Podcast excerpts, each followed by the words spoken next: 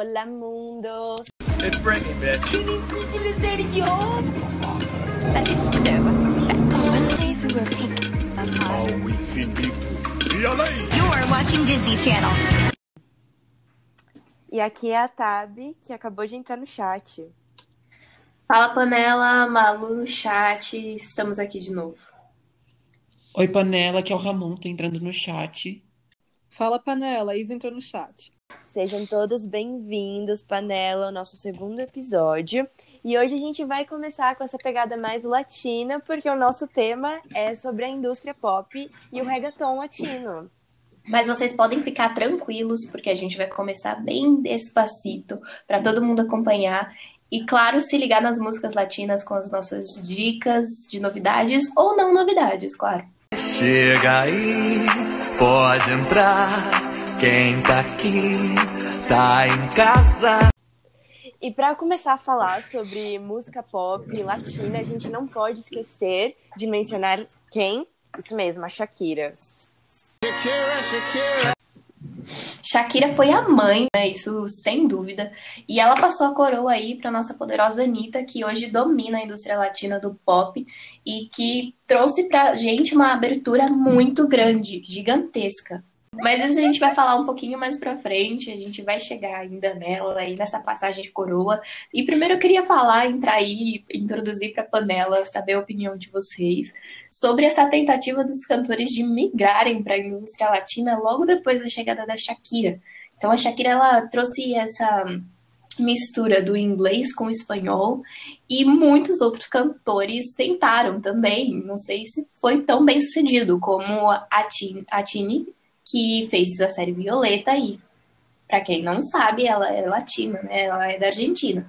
Só que ela lançou músicas em inglês a princípio e quando ela lançou em espanhol não virou muito. Também teve a Camila Cabello, que é, também é latina, né? Mas não virou a música dela, aquele Havana remixado com espanhol, não sei. O que, que vocês acham? E agora, né, a gente não pode esquecer da Selena Gomez, né? Que é, por mais que ela tenha nascido nos Estados Unidos, lá ela é considerada latina, porque a família dela é mexicana. E ela vai lançar pela primeira vez um EP. Estamos ansiosos. Já lançou Baila Comigo, já lançou Deu na Vez e Self Love, que vai ser a única música um pouco com inglês no EP. Mas ela também já chegou a lançar outras músicas, como Um Ano Sem Lúbia. Eu gosto muito da pegada latina da Selena e eu acho que tá virando sim, porque a Selena já tem um público, né? Então, muita gente tá gostando e também tá se identificando agora. Nós latinos estamos nos identificando ainda mais com as músicas dela.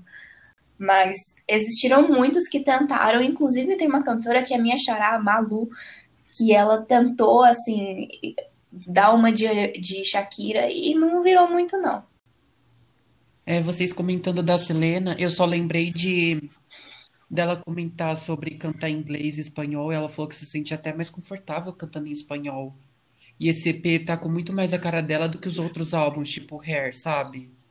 Ela tá até mais feliz entre Com certeza. cantando é, Deu na vez, sabe? Você sente que ela tá mais feliz do que as outras músicas. E também é um álbum que expressa muito o que ela tá sentindo e a gente consegue ver que é singelo, né? Que é uma, um momento, uma fase da vida dela. Sim, como ela mesma disse, ela, a grande parte do público dela é latino. Então é uma honra tanto para ela quanto pra gente poder ver ela passando isso pra gente. Nessa tentativa de muitos, acho que um dos maiores consagrados foi o Maluma, né? Ele chegou com tudo, já conquistou corações, porque além de cantar super bem, ele é muito lindo, convenhamos. E Maravilhoso. ele e ele fez umas collabs com muitos cantores, inclusive com o Negro do Borel, que não virou a participação dele latina, foi uma das Mas ele tem com a. Anitta, né? Não podemos esquecer. Com certeza, não. É que a Anitta já estava em alta, eu, eu acredito, na época ali em 2015, quando eles lançaram na batida, ou sim ou não, né? É, eu acho que a Anitta já estava mais em alta.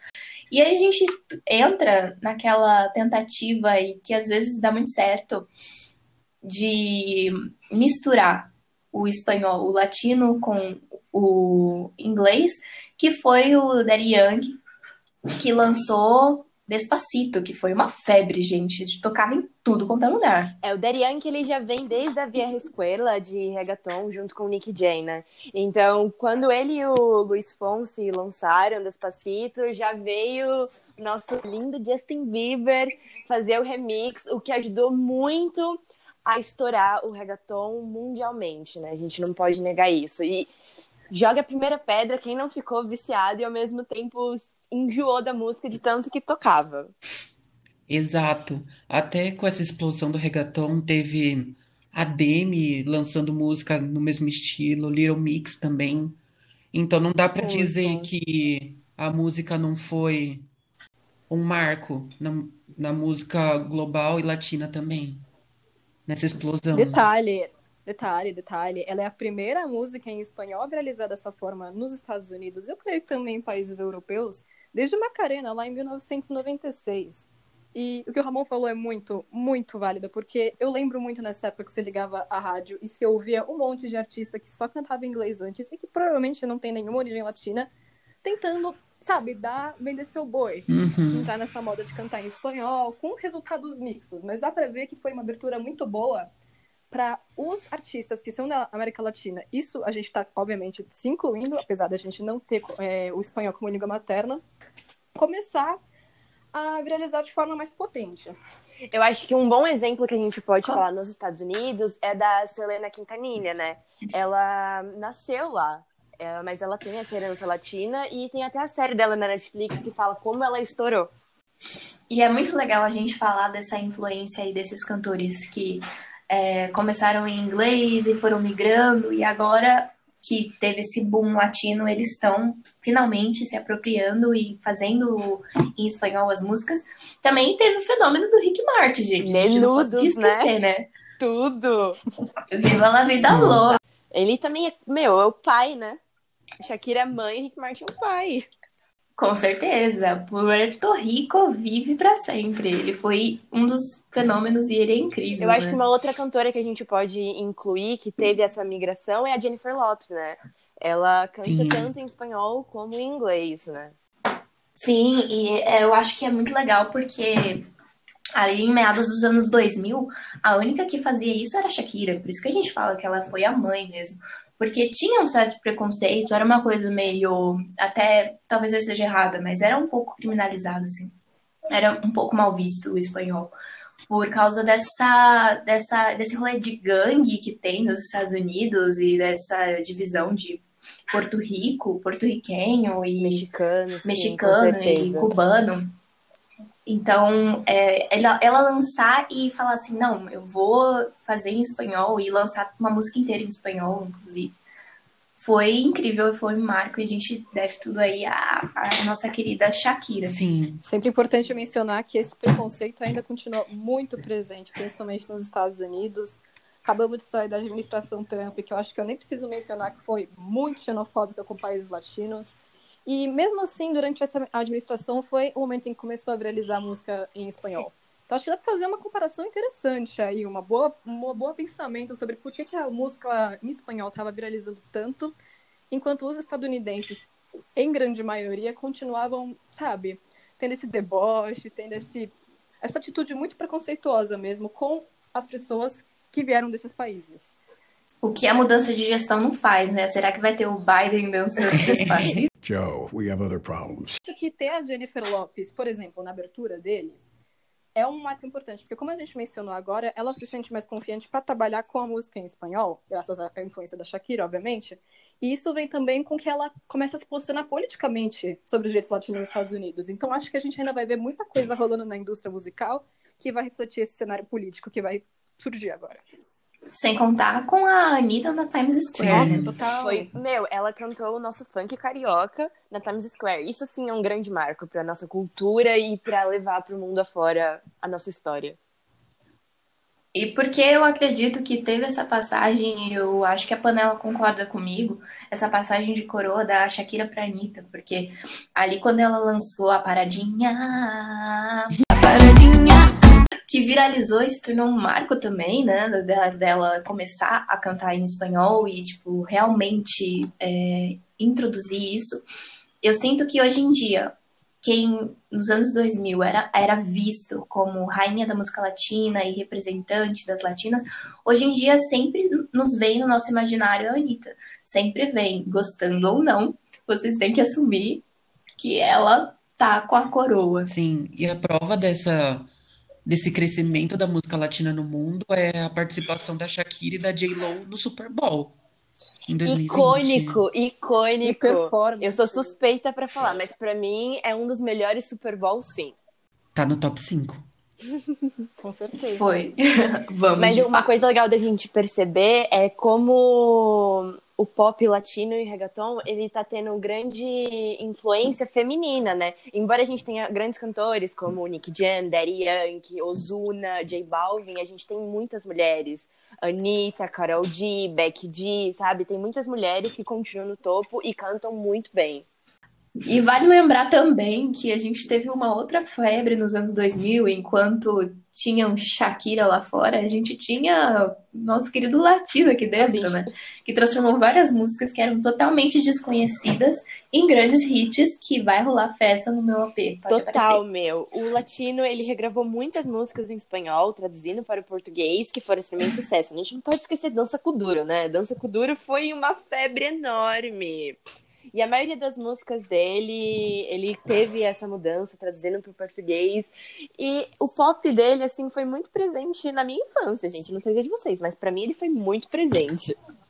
Ah, pra de todo Com mundo, certeza. né? Voltando a falar da Anitta, é, eu acho que o interessante é perceber, por mais que ela tenha recebido essa coroa da Shakira e esteja ao tempo todo representando é, países latinos no geral através da música, ela, ela canta muito em espanhol, que não é a língua materna dela. Eu, eu até gosto de brincar que ela meio que só canta em português nos carnavais, sabe? Ela lança o hit dela do carnaval e meio que vaza.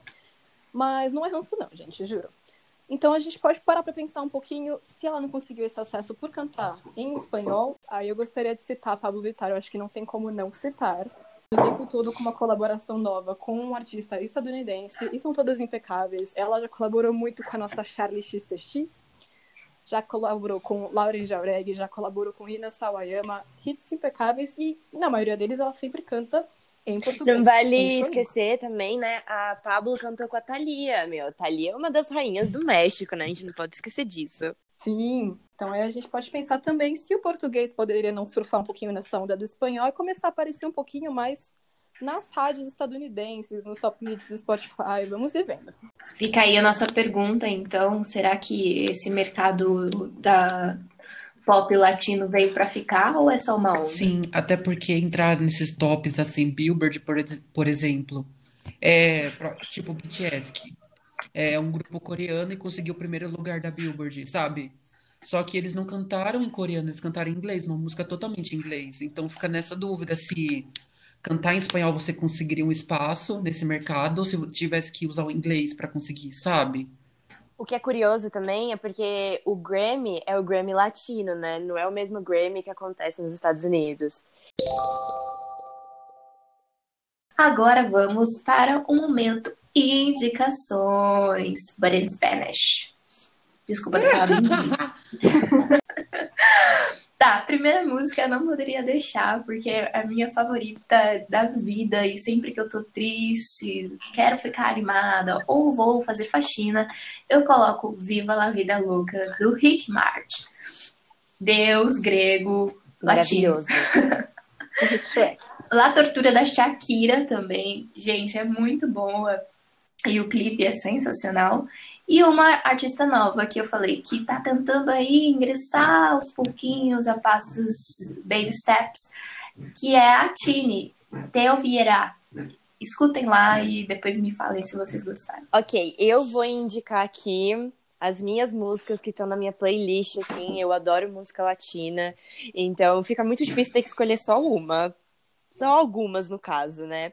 Mas eu vou indicar Tuto, que é do Camilo Pedro Capô. Também vou indicar Besando-te, que é do Piso 21, muito bom. Vou indicar Louca, que é da Maite Perrone, pra quem se lembra, ex-RBD junto com Kylie Dandy. E eu também vou indicar, não pode faltar Shakira, né? La Bicicleta com Carlos Vivas. Hum, eu acho que indicação eu tenho as músicas da Tini, que a gente conhece com ela bastante tempo como Violeta, então Violeta. vamos dar uma ajudinha pra ela, uns streams. E também pro Vamos, EP pra gente. Selena, né, gente? Vou dar uma ajudinha pra Cel, né, gente? Vamos dar stream porque ela merece. Vamos bailar com Até ela. porque pode ser o último álbum dela, então, por favor. Gatilho. Último não, penúltimo. Penúltimo, gente, que bom. As minhas indicações pra vocês vão ser. Eu acho que tem que mencionar a gasolina do Daddy Yankee. Todo mundo deve conhecer como meme, mas, gente, escuta sério. Puta musicona. Icônica, É. Vieja Escuela, gente. Elas gostam de gasolina. Também vamos vir com J Balvin, Bonita é muito bom. Eu adoro Bad Bunny, então não poderia faltar a música dele com a Becky G. Maiores. E eu acho que já que eu trouxe a Paula, eu tenho que me indicar uma dela também. Escutem a colaboração dela com a Rina Sawayama como de Garçom, porque não fez tanto sucesso e eu acho ela simplesmente incrível. Vamos dar stream. E é com esse questionamento que o nosso podcast se encerra a panela. Espero que vocês tenham gostado. Comentem muito nas redes sociais o que vocês acham dos sítios que a gente mencionou, das estrelas que a gente mencionou, quais são os seus sítios favoritos e divulguem para amigo. E não esqueçam de seguir a gente no Instagram, Pressão Pop.